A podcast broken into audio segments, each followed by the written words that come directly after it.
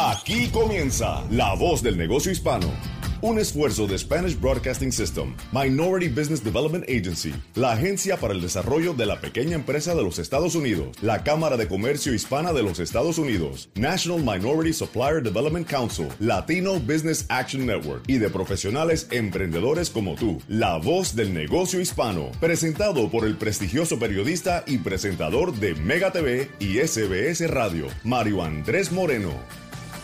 Hola, hola, ¿qué tal? Muy buenos días, donde quiera que te encuentres en la Unión Americana, también en la preciosa isla de Puerto Rico. Bienvenidos. Esta es la voz del negocio hispano. Mi nombre es Mario Andrés Moreno, en nombre de todo el equipo eh, que hacemos posible que cada semana tengamos este compromiso, esta mesa de conversación donde todos aprendemos y seguro que hoy van a tener la oportunidad de aprender muchas cosas con nuestros invitados de lujo.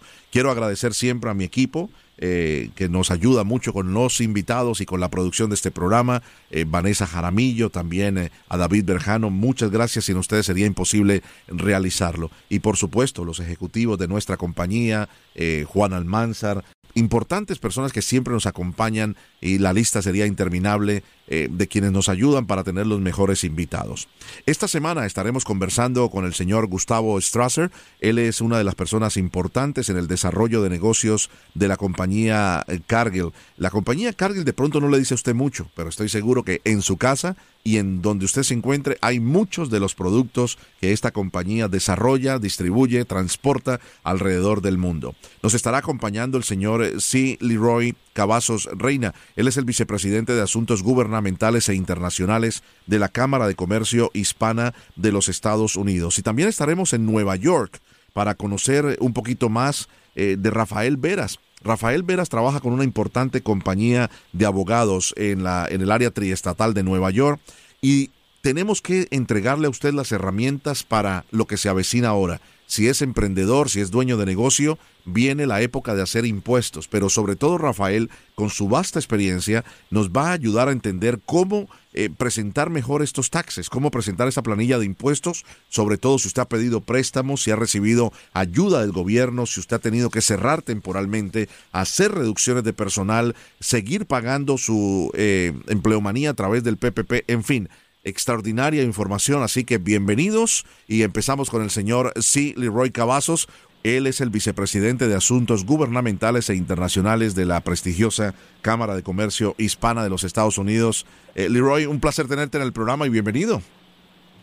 Un placer estar con ustedes, Mario Andrés, y en este programa que ha tenido una trayectoria tan larga para la comunidad hispana y para la Cámara de Comercio Hispana de los Estados Unidos. Es un honor para nosotros poder colaborar y estar presentes aquí contigo. No podemos dejar de preguntarte después de el reto que tuvo la Cámara de Comercio Hispana de los Estados Unidos eh, de hacer por primera vez una conferencia eh, o convención virtual. Eh, ¿Cuál sería el resumen para ti? Te quiero contar antes de tu respuesta que tuve la oportunidad de, de, estar conectado en varios de los talleres, también en la apertura, el día de apertura con Ramiro Cavazos, que siempre ha hecho un trabajo extraordinario, pero me pareció absolutamente importante eh, ver a tantas personalidades del gobierno federal, de eso vamos a hablar más adelante, eh, como, el, como senadores, congresistas, eh, como la señora Jovita Carranza, como el propio senador Marco Rubio. O sea, muy, muy interesante. ¿Cuál fue para ti el balance que ha tenido una semana después de terminar esta conferencia? Pues la verdad para nosotros ha sido un gran éxito. La Cámara de Comercio se enorgullece en poder tener este evento anual. Este fue la primera vez que lo hicimos virtualmente, donde conviven eh, es el sector empresarial hispano eh, más grande de Estados Unidos. Entonces, que para nosotros fue un gran éxito en este eh, ambiente virtual que la verdad no estamos muy acostumbrados, nos estamos acoplando a él eh, eh, nos, eh, nos sorprendimos mucho de la participación de las personas. la Cámara quebró récords de registración desde los últimos cinco años, este año, que para nosotros es un gran logro. y pues es distinto, ¿verdad? Estar en persona, faltó el calor de un abrazo, el calor de un saludo, el, el, la mano fría de una buena eh, eh, este eh, bebida después de un día largo en una recepción llena de mucho eh, éxito y de mucho júbilo, pero al final de cuentas aquí lo importante es que el contenido de la conferencia estuvo muy bien desplazado, eh, hubo muchos temas que se destacaron muy ampliamente y la verdad son temas que van a ayudar a crecer al sector empresarial eh, hispano y latino en los Estados Unidos. Entonces, que ahorita nosotros estamos muy orgullosos del desempeño de nuestro equipo, de todos nuestros colaboradores y de nuestros patrocinadores a nivel eh, corporativo y obviamente con todos los personajes políticos y de gobierno federal que nos acompañaron, pues eternamente agradecidos por su presencia, su colaboración en lo que nosotros continuamos abogando, Mario Andrés, por los 4.7 millones de negocios hispanos que esta Cámara representa a través de los Estados Unidos, Puerto Rico y Latinoamérica. Excelente. Excelente, nosotros muy contentos porque estamos seguros que a través del programa de La Voz del Negocio Hispano, eh, muchos emprendedores, emprendedoras y eh, dueños de pequeños y, medianos negocios en los Estados Unidos, sobre todo nuestros hispanos, eh, se pudieron conectar. Eh, Leroy, cuéntanos qué haces como vicepresidente de Asuntos Gubernamentales e Internacionales, sobre todo, donde tienes un trabajo destacado en, el, en lo que es la, la equidad racial y, y lo que hacen, sobre todo porque más mujeres estén en puestos de juntas directivas corporativas. Pues ahorita es un gran tema esto en Estados Unidos. Ah, ayer el gobernador Gavin Newsom del estado de Colorado firmó una legislación, Mario Andrés, eh, requiriendo a corporativos que tienen sus sedes principales en el estado de California que ellos necesitan tener a más personas de color y a más mujeres en sus mesas directivas y en posiciones de liderazgo y de empoderamiento en sus empresas. Entonces, California se ha postulado como un líder en este tema y yo creo que al, al, revisar esta legislación eh, nosotros somos parte de una colisión a nivel nacional llamada Latino Voices este y esta colisión está enfocada en ayudar al sector corporativo, a ofrecer candidatos, a pasar currículos de gente que la verdad de personas que sus identidades profesionales valen la pena eh, ver y valen la pena considerar para estar en estas posiciones de poder. Y uno se preguntaría, pero ¿por qué? ¿Por qué necesitamos más personas de, más, equidad racial en estos lugares? Porque estas personas son los que deciden a quién se les dan los contratos. Estas personas tienen el poder del bolígrafo, como decimos nosotros. Ellos firman los contratos, firman los cheques y si hay personas que se ven como nosotros en esas mesas de, de decisiones, pues nosotros, el sector empresarial hispano, obviamente va a crecer y va a tener más oportunidad para emprender y para hacer negocios con estas empresas. Ese es nuestro fin, que nosotros necesitamos necesitamos inyectar el liderazgo de personas latinas a niveles más altos en este país para que haya un balance de lo que está pasando en este país. Eh, Ramiro siempre dice, yo no necesito que me des, yo necesito que me lleves a donde hay. Y es todo lo que estamos pidiendo nosotros como una comunidad empresarial. No estamos pidiendo que nos den nada de gratis, sino que nos permitan un asiento en la mesa donde estas decisiones se hacen, se destacan y se difunden para que el sector empresarial hispano crezca en Estados Unidos, porque nosotros tenemos un poder de comercio muy grande y le ayudamos ya, de hecho, mucho a la economía americana. Entonces, que ese es el fin de esta legislación y este tema que, acaba de suceder ayer gracias al gobernador Newsom del estado de California eh, y los legisladores en ese estado que ven la importancia de crecer eh, a profesionales latinos y afroamericanos y asioamericanos en estas posiciones de poder para que nosotros también podamos tener un asiento en esas mesas tan importantes donde tantas decisiones se. Interesantísimo. Eh, tengo que reiterarte en esto, a mí me, me, encanta, estoy rodeado de mujeres en casa, tengo eh, varias hijas eh, y mi esposa, mi suegra, mis hermanas y todas han luchado por salir adelante. Qué interesante, ¿no? Que ustedes también luchen a través de la Cámara de Comercio Hispana, no solamente de que los latinos seamos tomados más en cuenta, estamos hablando de trillones de dólares que representa el mercado de los latinos anualmente en los Estados Unidos, una comunidad decisiva no solamente al momento del censo, eh, una comunidad decisiva al momento de la votación. Te hablo de estados como la Florida, donde eh, hay una gran población latinoamericana en el sur de la Florida que definen un estado que es el que termina de llevar al presidente de turno a la Casa Blanca. O sea que el latino como tal eh, tiene un poder extraordinario, pero hace falta, y me encantó la, la, frase que dijiste, que esté en la mesa, que esté en la mesa de decisiones a nivel político, ya hay cada día más eh, congresistas, eh, hombres y mujeres, senadores, hombres y mujeres que están buscando llegar eh, como latinos al Senado y al Congreso de los Estados Unidos, alcaldes y lo demás. ¿Cómo se enfocan ustedes y cuál es el mensaje, sobre todo a todas esas mujeres emprendedoras, para que sepan que tienen la posibilidad de, igual que un hombre latino, sentarse en la mesa de las decisiones?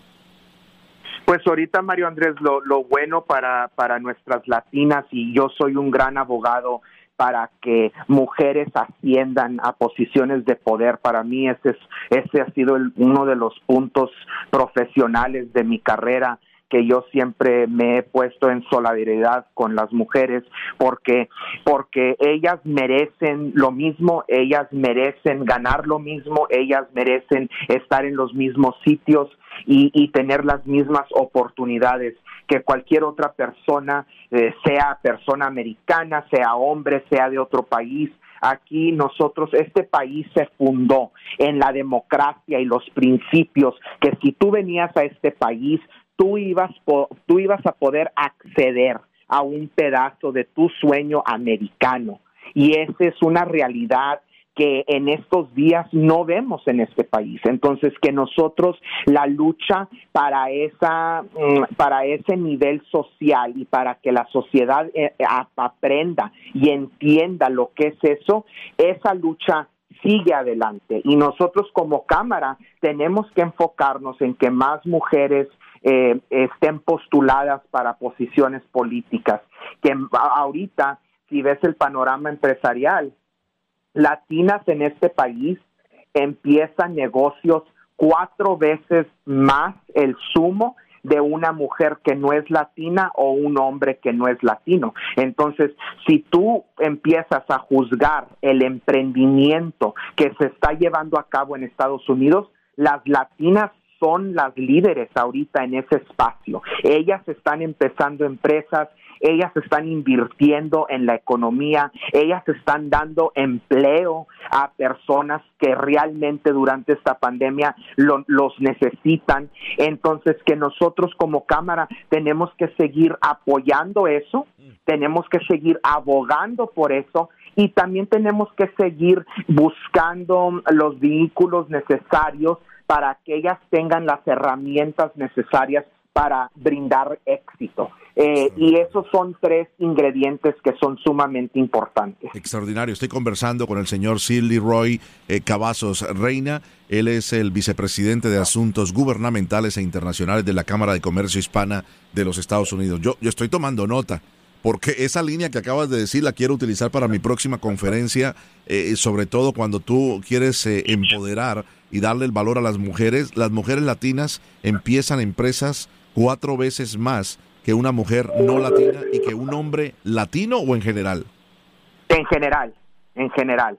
Y sí, con mucho gusto, eh, Mario Andrés, yo te puedo mandar los datos eh, para que tú los tengas, porque es necesario que esta información no es de pertenecer, esta información es para difundir. Nosotros necesitamos dejar que, que, la, que la gente sepa esto, que, que estos números se destaquen en conferencias, en la prensa, en diferentes lugares donde puedan tener un impacto masivo para que ese aprendimiento social se lleve a cabo porque así es la única manera que nosotros como latinos vamos a derribar estructuras de poder que, que, que en, en, la historia moderna de este país nos han, nos han echado atrás o nos han, eh, no nos han dejado escalar la escalera profesional o la escalera de liderazgo. Y, ahí es donde empezamos a crear un, un, un cambio de paradigma, ¿verdad? Y, y la sociedad se empieza a acoplar pero la sociedad eh, tiene que saber las estadísticas, la sociedad tiene que ser educada sobre esto. Nosotros como una comunidad latina también no nos podemos eh, decir, bueno, pues todos saben que hacemos esto. Pues no, tenemos nosotros como comunidad que destacar estos temas, tenemos que emprender y tenemos que tener este competencia cultural con las otras culturas y las otras razas que conviven con nosotros en este país. Entonces, eh, todo eso es muy importante. Claro que sí, sí, eh, Leroy. Eh, interesante porque nos escuchan muchas mujeres emprendedoras. Esta cifra es extraordinariamente importante porque estamos en un país de estadísticas, de números, los números son fríos, los números no mienten. Cuatro veces una mujer latina abre empresas, abre corporaciones, abre pequeños negocios, abre emprendimientos cuatro veces más que una mujer no latina y cuatro veces más que un hombre, sea latino, eh, sea afrodescendiente, sea caucásico. Es una cifra muy interesante, es un mercado extraordinariamente importante. Leroy, quiero preguntarte por lo que está pasando en Washington. A propósito, la, para no entrar en política, pero ha habido una mm, eh, nueva propuesta eh, por parte del partido que está en la mayoría en la Cámara Baja en el Congreso ha habido una eh, propuesta que va a recibir entonces la respuesta de los republicanos y que después tendría que convertirse en algo que es a donde quiero llegar contigo y con nuestros oyentes.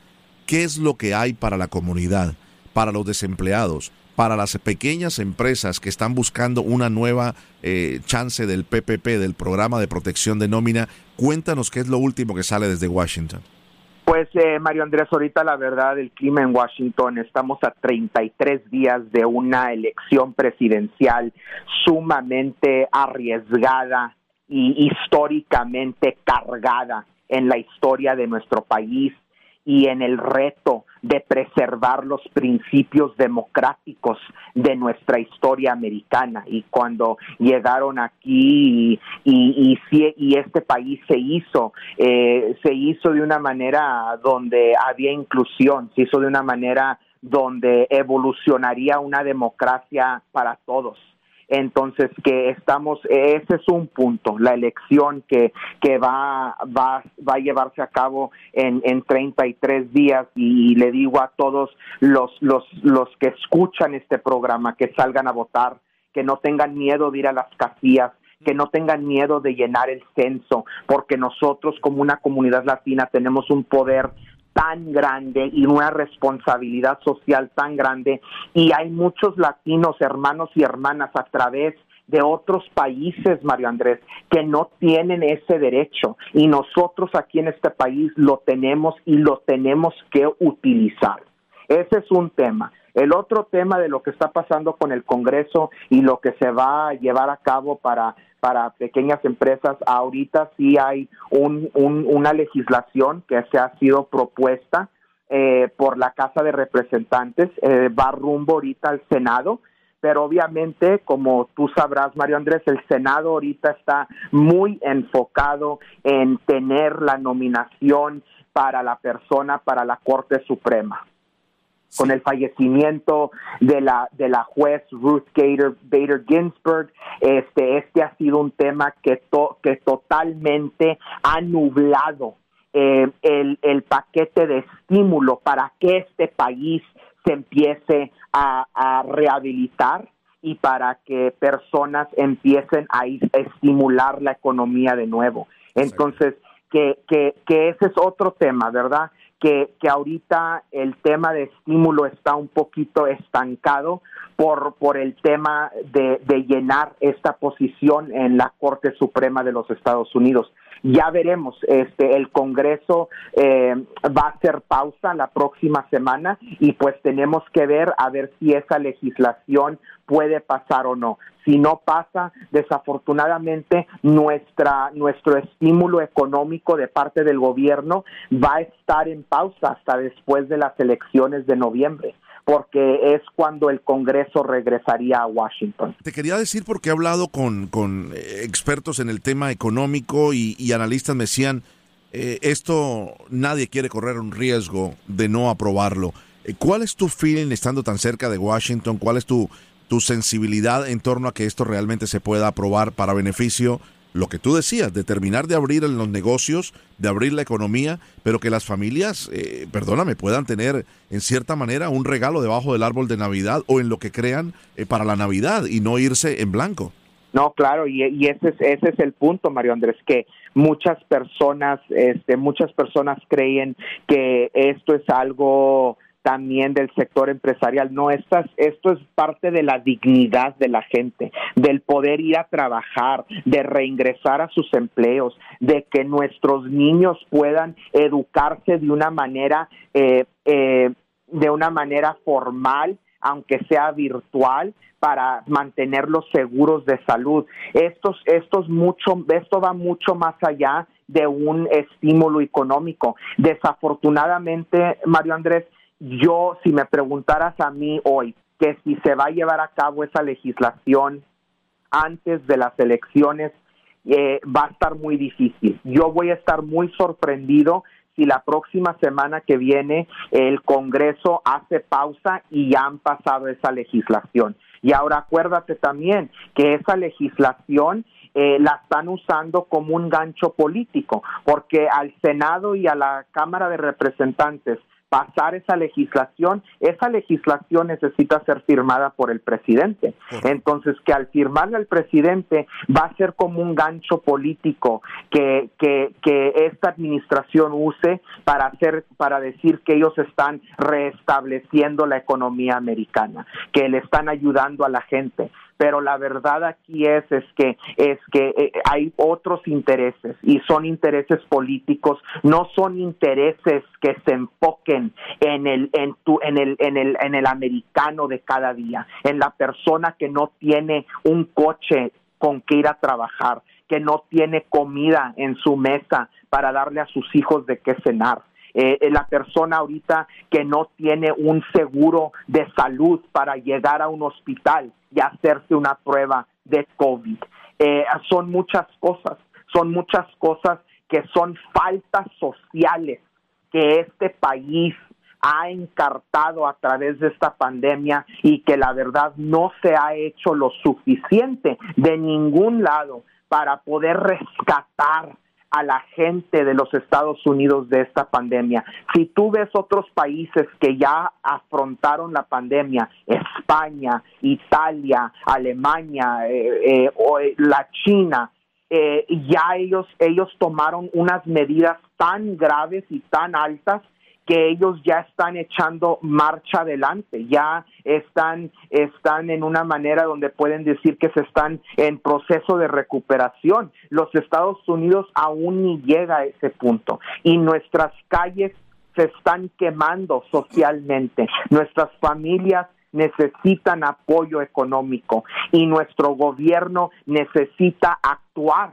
por la gente y no por las elecciones que se llevarán a cabo en 30 días en este país. Muy inteligente de tu parte, muy, muy importante panorama nos has entregado, Leroy. Un verdadero eh, honor tenerte en el programa y esperemos que no sea la, la, primera y la última. Esperamos tenerte de vuelta y sobre todo estar muy pendiente de lo que sucede en Washington también.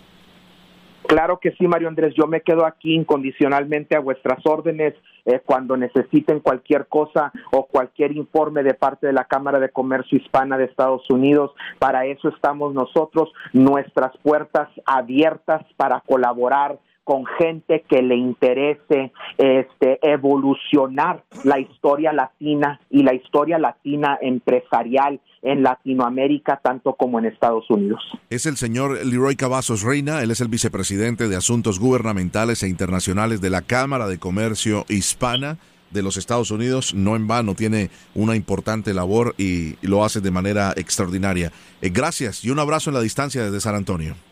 Un abrazo, Mario Andrés. Muchas gracias. Eh, para cualquier pregunta o para comunicarse con nosotros o cualquier invitado de nuestro show, visite lavozdelnegociohispano.com o envíenos un correo electrónico a lavozdelnegociohispano@sbscorporate.com. Tenemos más. Seguimos en La Voz del Negocio Hispano. Estás escuchando La Voz del Negocio Hispano con Mario Andrés Moreno. Vamos a continuar en la voz del negocio hispano y nos vamos hasta Nueva York. Quiero saludar a una persona que ustedes ya conocen en el programa que ha sido de gran, gran ayuda para nuestros empresarios y, emprendedores en los Estados Unidos que nos escuchan semanalmente. Hablo del señor eh, Rafael Veras. Él es vocero y gerente de Cabanillas y Asociados, colega además y quien está eh, siempre a través de la Mega 97.9 en Nueva York. Así que eres una voz conocida, una figura conocida para nuestra audiencia, sobre todo en el Gran Nueva York. Bienvenido, eh, Rafael, ¿cómo estás? Muy buenos días a todos los que nos sintonizan, depende de donde usted esté ubicado. Un placer, Mario, una vez más poder estar aquí contigo, poder compartir un poquito del conocimiento que tenemos y pasárselo a todos aquellos oyentes que en este momento sintonizan este programa. Tremendo. Eh, para quienes no conocen al señor Rafael Veras, pues tiene mucha experiencia en todo lo que tiene que ver con eh, el manejo de los abogados, sobre todo abogados eh, en, lo que tiene que ver con los taxes, con los impuestos. Oye, uno de los temas que más se ha hablado en estas semanas, incluso hasta en el primer debate presidencial, Rafael, pero ese es un tema para otro tipo de programa. pero sobre todo cuando las corporaciones, a eso que se referían incluso eh, los, eh, el, vicepresidente Joe Biden, el propio presidente, las corporaciones deben de saber a qué tienen acceso y sobre todo a qué tienen derecho a través de la ley de impuestos de los Estados Unidos para hacer de la manera correcta y absolutamente legal eh, los taxes. Viene un momento súper clave, Rafael. Los empresarios y emprendedores se enfrentan a un fin de año muy diferente al hacer su planilla de impuestos, Rafael, porque por un lado pocos ingresos, por otro lado tuvieron ingresos de préstamos, de ayuda de emergencia, del famoso PPP y necesitan saber exactamente cómo hacer lo correcto y sacar el mayor provecho eh, legalmente de la planilla de impuestos, Rafa. Mario, has dado como quien dice, con, ah, con el martillo le diste la cabeza del clavo, pero mira en el medio. Esto es lo que hay. Este año va a ser muy, muy, muy curioso para muchos eh, preparadores de impuestos, para muchos contables, para muchos abogados y CPAs que preparan planillas de impuestos. Para todo dueño de negocio es muy importante saber y codificar los gastos que han tenido en este año y las pérdidas que van a tener. ¿Qué sucede? Depende del tipo de negocio que usted tenga, depende de los préstamos que usted haya recibido, depende de los gastos o pérdidas que también su negocio haya tenido, eh, depende si usted también ya ha aplicado a bancarrota, tal vez capítulo 7 o capítulo 13, capítulo 11 para algunos negocios. Va a ser un año muy, muy curioso y muy tedioso para aquellos eh, negocios o pequeños negocios que tal vez sobrevivieron la pandemia, que ah, ah, recibieron asistencia, muchos que ahora mismo van a aplicar o están aplicando para, el perdón o el forgiveness del PPP, que ya muchos bancos están aplicando. Estamos esperando recibir noticias de aquí a, mediados de mes o quién sabe si para la semana que viene ya el gobierno federal va a dar actualización de cómo se van a poder aplicar los perdones de los préstamos PPP. En fin, de que tenemos que estar bien claro en lo que hemos llevado y que nuestra contabilidad esté bien clara de qué hicimos con esos préstamos, cuáles fueron nuestras pérdidas.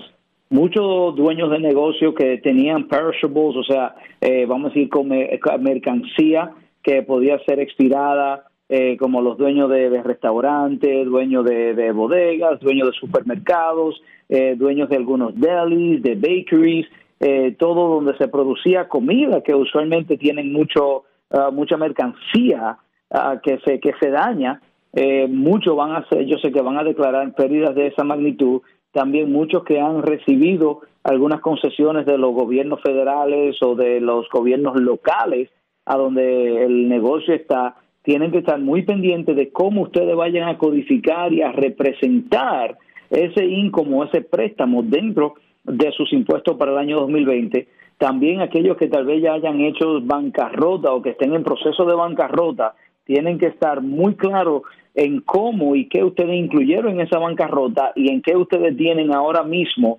eh, eh, pendientes de cuentas por pagar, cuentas por colectar. En fin, eh, Mario, va a ser un tremendo año de impuestos para aquellos que, que son preparadores de impuestos para negocios. Vamos a tener que, que, que, que sacudir bien esos libros y volver a la matemática básica para muchos de estos clientes. No, y ahí está la clave, ahí está la clave, Rafael. Extraordinario comienzo. Yo le invito a, todos nuestros oyentes que, que tienen la oportunidad eh, de volver a escuchar el programa. Recuerde, estamos a través de la aplicación La Música. Es una aplicación gratuita de todas nuestras emisoras de radio de SBS eh, Radio, eh, de Spanish Broadcasting System. y allí van a encontrar el podcast del el programa La Voz del Negocio Hispano eh, con mi fea cara, pero van a tener la oportunidad de escuchar nuevamente este audio porque es clave. si me lo permites, vamos a hacer una, eh, imaginariamente vamos a hacer una reunión entre Mario Andrés Moreno, el dueño de la tienda o el restaurante Morenos Bakery,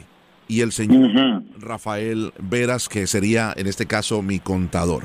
Eh, ¿Cuándo es el momento que debo de visitarte? Me explico para pagar impuestos, sobre todo las empresas, deben de hacerlo antes de un periodo fiscal estratégico.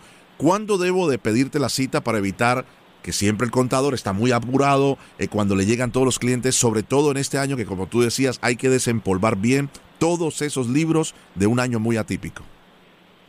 Bueno, la, la razón por la cual yo le diría que traten de hacerlo de inmediato, es de que ya muchos negocios han vuelto y están volviendo a la normalidad. O sea, van a, están volviendo en muchas ciudades, por ejemplo, aquí en Nueva York, no sé todavía aún en Miami, en Los Ángeles, en Chicago, no sé cómo eh, y a qué nivel están ellos de reapertura, pero aquí en Nueva York, desde julio, junio, que estuvimos ya en la fase 3, fase 4, ya estamos empezando a ver de que se nos permiten en algunos sectores 25, 50 y hasta 75% de capacidad de, de, poder habitar dentro de los negocios.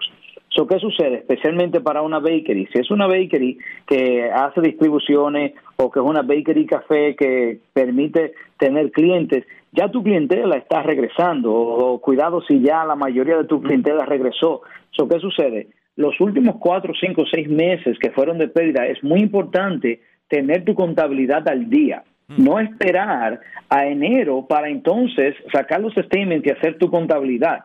A mis clientes yo les recomiendo que siempre, cada tres meses, hagan sus contabilidades. So, si estuviste cerrado los últimos tal vez tres o cuatro meses, cinco meses, es muy buen tiempo de ahora ir donde tu contable, empezar a reconciliar esos meses atrasados, determinar cuáles fueron las pérdidas y ahora entonces empezar a contabilizar y a poder, como quien dice, reconciliar esos meses y estos dos meses que quedan, lo que, bueno, tres meses que quedan, octubre, que estamos empezando ahora, eh, noviembre y diciembre, ya para enero tener unos libros bien hechos y bien contabilizados. Muy bien. Vamos entonces, oye, no es que me gusten mucho los pasteles y lo demás, pero volvemos al Morenos Baker, Rafael, y agradeciéndote. Eh, Morenos Baker y tiene en el sentido figurado 20 empleados. Durante la pandemia del coronavirus, sobre todo lo más fuerte, pongamos como escenario eh, el estado que más fuerte lo vivió, Nueva York. Tuve que cerrar, eh, le dije a algunos de los empleados, mira, por ahora no vamos a trabajar, después accedí al PPP, me dieron X cantidad de dinero, 50 mil dólares, pongamos como ejemplo, y entonces pude empezar a pagarle la nómina a todos esos empleados.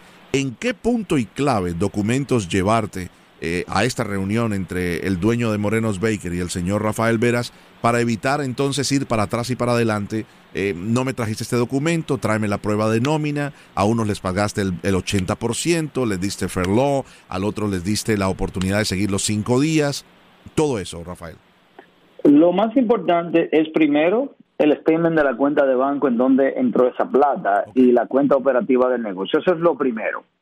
Segundo, todos los reportes de salario, el, sea el payroll que se haya hecho durante ese tiempo de pandemia, durante el año entero, cada tres meses eh, se tienen que reportar todo lo que fue el, el, ingreso y el y la, los pagos de, de, salarios a través del payroll se tienen que reportar trimestral. So, esos reportes ya deben estar en el sistema, no importa qué programa o qué sistema o qué compañía usted use para correr su payroll, pero ya eso debe estar en el sistema. So, extraer esos reportes, extraer los estados eh, de los statements bancarios de la cuenta operativa del negocio y también todo listado de aquello que se perdió o aquello que se, se, se dejó de generar toda mercancía, un inventario de todo lo que se había perdido, todo lo que se perdió y las deudas que usted tiene acumuladas hasta el momento y si ha llegado a negociar algunas, por ejemplo, yo sé de muchos negocios o muchos negociantes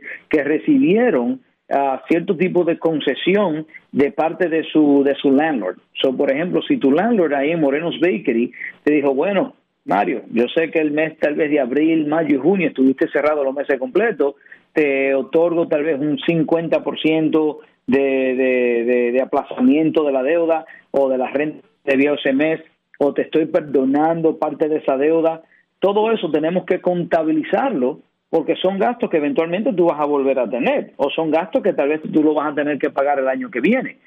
todo esto se tiene que ir documentando, pero lo primordial sería para esto del PPP, los statements de banco que usted tenía, los eh, reportes salariales que usted proveyó, que usted tenía, que desde los pagos que usted hizo de los últimos tres quarters, y también cualquier listado de gastos que usted hizo con esa platica durante esos meses. Eso va a ser básico para poder aplicar o al perdón del PPP, del forgiveness, de, de, que le perdonen parte de la deuda, y también para reconciliar los libros con propósito de llenar sus taxes del 2020.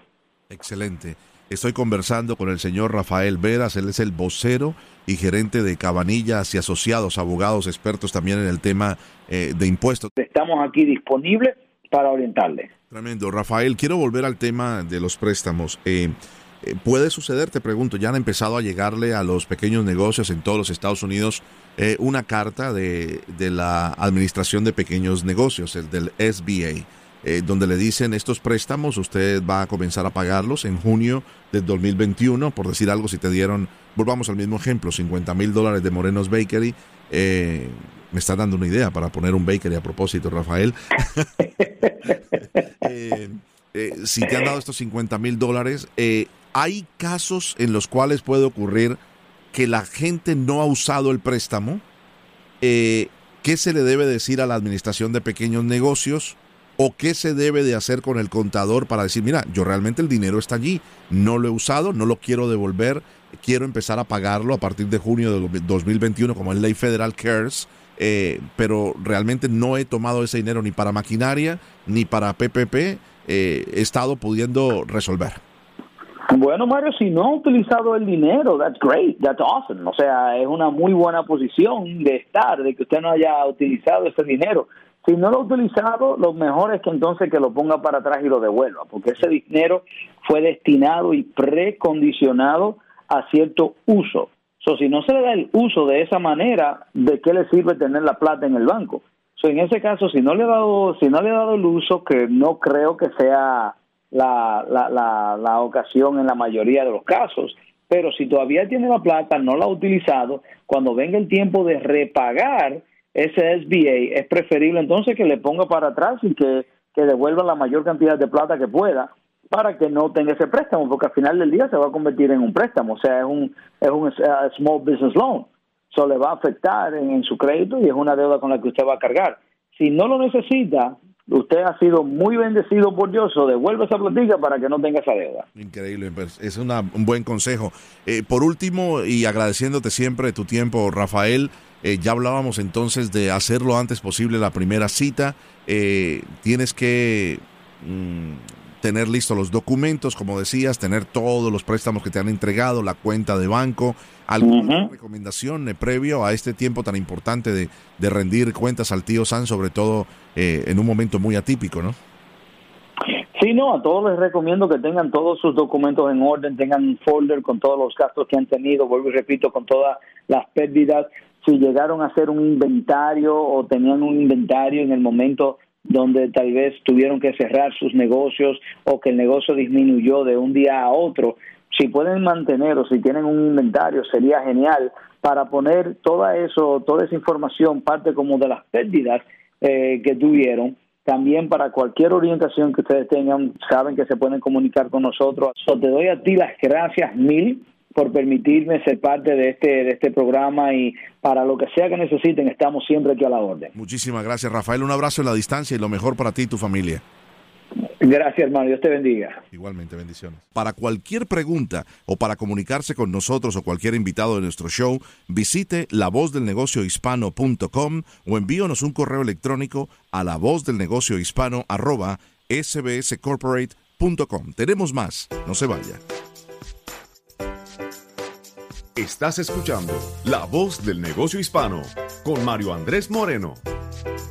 Vamos a seguir con nuestros invitados de esta semana a través de la voz del negocio hispano en todas nuestras emisoras de SBS en los Estados Unidos y también de Puerto Rico.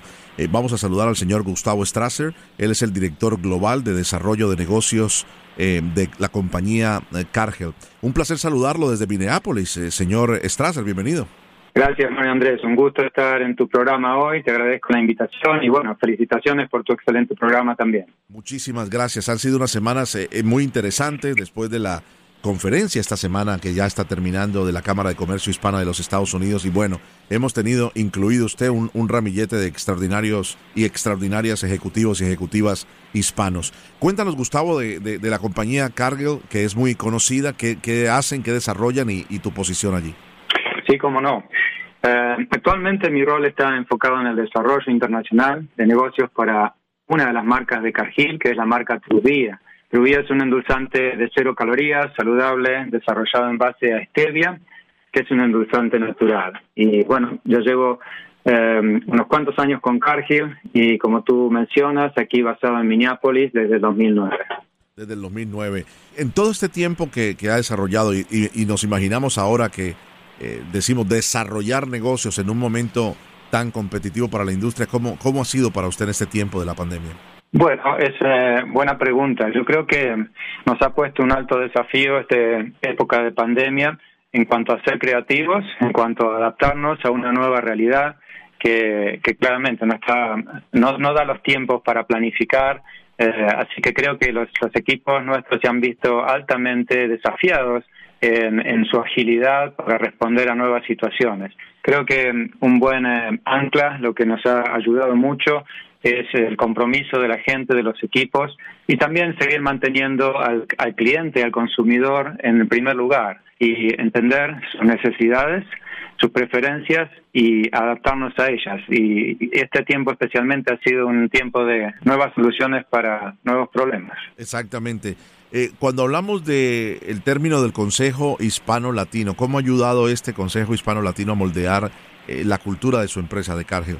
Creo que ese es uno de los aspectos que yo resaltaría de Cargill como ambiente de trabajo, eh, todo su esfuerzo y sus compromisos en, tener grupos activos de diversidad e inclusión. Este es, el gran objetivo, desarrollar ambientes de trabajo altamente inclusivos. Y una de las eh, eh, de la organización considera eh, equipos y, equipos internos y son llamados ERG o BRG dentro de distintas empresas. Nosotros llamamos BRG. Este grupo de trabajo, uno de los grupos de trabajo activos es el em, grupo hispano-latino de diversidad del cual tengo el honor de ser vice chair y muy muy contento de poder em, impactar en el ambiente de trabajo en forma directa. Una de las maneras que creo que ayuda es teniendo en cuenta eh, los diversos grupos y ser sensible a los diversos grupos, sus necesidades, su conexión, su afinidad y tener alto respeto por las culturas. Eh, esto ayuda a, tener un alto sentimiento de pertenencia a tu lugar de trabajo y también un alto respeto por la diversidad y las diferencias entre distintos grupos y culturas. El grupo de hispano-latino está bien activo dentro de Cargill y desarrollamos distintos tipos de actividades, especialmente en este mes que es el mes de eh, la celebración hispano-latina en Estados Unidos. Exactamente, y qué interesante, ¿no? a propósito, pues eh, felicitaciones, ¿no? En este, en este mes de la herencia hispana. Eh, Gustavo, eh, es clave, ¿no? El idioma español entre, entre ustedes, entre sus empleados, colaboradores, eh, y ha sido determinante también y lo han adoptado de esa manera en Cargill. Sí, así es. Yo creo que es un elemento de gran ayuda, por lo menos. Eh, hay, hay, personas que adquirieron el español eh, aquí en Estados Unidos, otras personas, como mi caso, venimos de otro país con ese idioma como lengua materna. Y es, es, muy bueno el soporte de la compañía en el aspecto de eh, hacer una buena traducción de los policies, de los principios guía de la compañía, de procesos dentro de la compañía. Uh, independientemente que uno pueda leer en más de un idioma, realmente siempre la lengua laterna, eh, materna es la que es más sencillo comprender y, y, entender realmente el significado profundo de los mensajes. Así que creo que esta es una de las afinidades. Y, y esto también creo que impacta hacia afuera, no solamente en la comunicación interna dentro de la compañía, sino también en la comunicación hacia afuera. El, ambiente de los negocios eh, continúa siendo más y más diverso. Quiere decir que eh, tanto en el lado de los proveedores como en el lado de los clientes. También encontramos gente de habla hispana y eventualmente a veces las algunas de las eh, conversaciones eh, hacen mezcla entre los dos idiomas. ¿no? Pero lo, lo, más importante es que ayudan a entenderse y, y, a, y, a, tener una expectativa clara de la conversación. Interesantísimo. Una, una compañía global como esta, estamos hablando de, de qué número de colaboradores tienen ustedes, Gustavo. Cargill tiene más de 155 mil empleados en el mundo, presencia en más de 70 países. Exacto. Así que es altamente motivante y una de las, probablemente una de las razones que lo hace motivante para mi persona y permanecer en Cargill um, es eh, esta oportunidad de interactuar con gente de otras culturas, aprender de otras culturas, eh, entender las diferencias y bueno, así todo crear eh, confianza y una buena, buena plataforma para poder desarrollar relaciones confiables y negocios confiables. Qué maravilla, ¿no? 17 años eh, en una corporación extraordinariamente grande, importante. Eh, tal vez por el nombre, eh, nuestros oyentes no la van a reconocer porque no está sino en todos los documentos corporativos, pero muchos productos en, la, en el ámbito farmacéutico, de lo que tiene que ver con, con belleza a nivel industrial, con con carnes en agricultura, en productos de servicios, eh, bebidas, en nutrición animal, bioindustrial. Eh, ¿Cuáles son estos productos estrella que ustedes tienen en Cargill, eh, señor Gustavo? Muy bien, la primera eh, aclaración es que es, es, exactamente como tú mencionas, Mario Andrés. Eh, Cargill a veces no es conocido como marca por no estar en los supermercados, en el retail en general, pero seguramente está por, eh, detrás de la gran mayoría de esos productos que consumimos a diario y es muy importante dar seguridad a la seguridad alimenticia y al abastecimiento, a la confiabilidad en la cadena de abastecimiento. Uh -huh. uh, yo creo que mencionaría un par de marcas que mucha gente estaría familiarizada. Una es Rumba Meats. Uh -huh. Es un, eh, en, en, la parte de proteínas, en la parte de cortes de carnes, que para el mundo hispano-latino es muy, muy familiar para nosotros y podemos consumirlo aquí de igual manera que lo consumimos en, en los países de origen.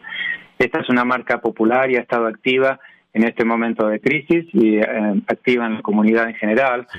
Y la otra marca que es probablemente en la parte de sweeteners, que es popular también es Truvia, eh, donde, donde yo desarrollo mis, mis actividades actuales específicamente, pero es un producto saludable, bajas calorías y también, bueno, significa que alguien puede consumir productos dulces sí. Eh, sin que tenga un impacto negativo en su salud. Qué interesante, ¿no? Porque he aprendido una nueva palabra, cómo se pronuncia.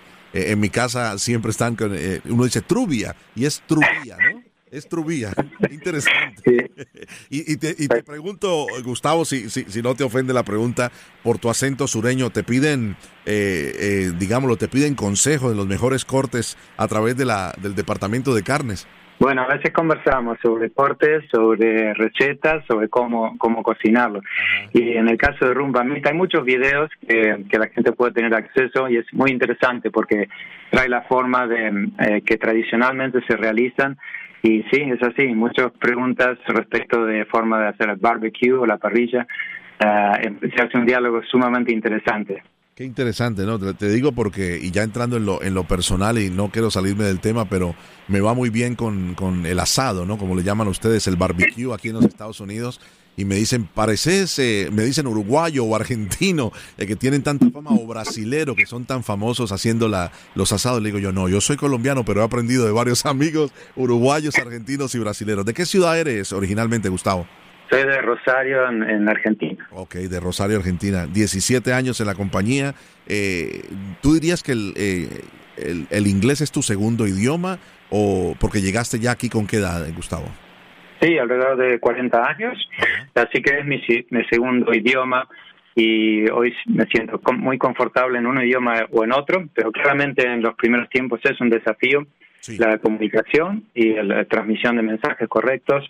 Um, sí que es, um, pero es una, un gran privilegio también y oportunidad. Uh, a través de los idiomas se conocen las culturas también y, y dan una gran oportunidad de conocer cercanamente a, mayor cantidad de gente. Y, te lo pregunto por el éxito que has tenido una corporación tan grande. Eh, para todos estos latinos que nos están escuchando, no es un programa para motivar a las personas a aprender el inglés, pero hemos notado que eh, durante este tiempo de la pandemia hubo dificultad eh, por parte de emprendedores y emprendedoras y de pequeños comerciantes para acceder a muchas eh, oportunidades y préstamos por no manejar el, idioma inglés. Así es, eh, tú mencionas un punto clave.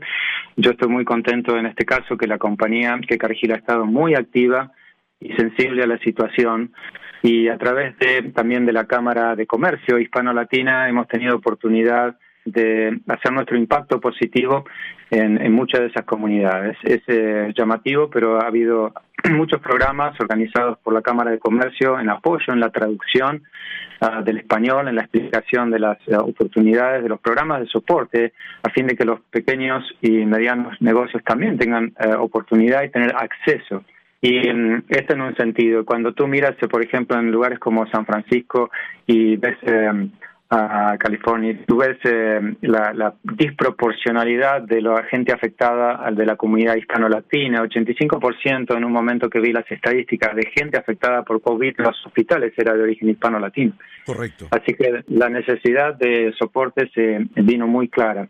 Y hemos tenido programas de donaciones y en parte de esas donaciones eh, han ido en dos sentidos, pero uno al mismo que tú mencionas, ayudar a los pequeños negocios hispano-latinos a tener acceso a los programas de soporte eh, que existen y, poder participar en estos programas.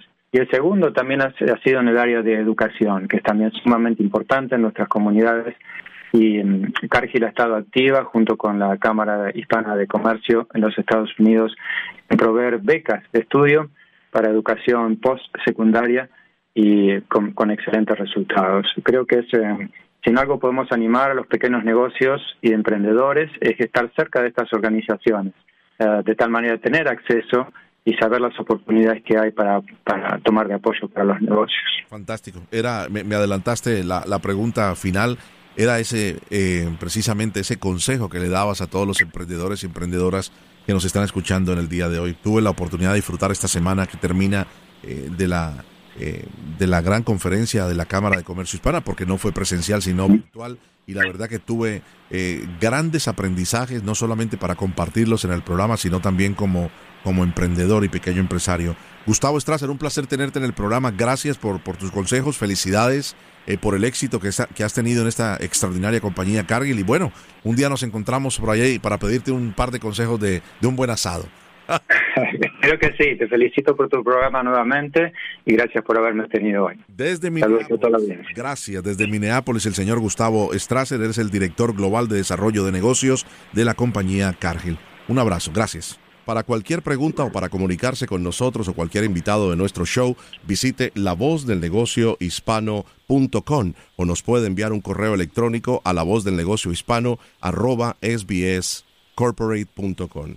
Se nos acaba el programa por hoy. Les agradecemos inmensamente la sintonía. Recuerden, eh, cada domingo a esta hora en, su emisora favorita tenemos este compromiso de nuestra empresa de SBS Corporation, de SBS Radio, de traerles herramientas. Eh, de traerles todos estos instrumentos que le permitan a usted avanzar en medio de la pandemia, pero sobre todo hacer de su negocio hispano un negocio del cual muchos hablen en los Estados Unidos. Mi nombre es Mario Andrés Moreno, es la voz del negocio hispano. Nos encontramos la próxima semana.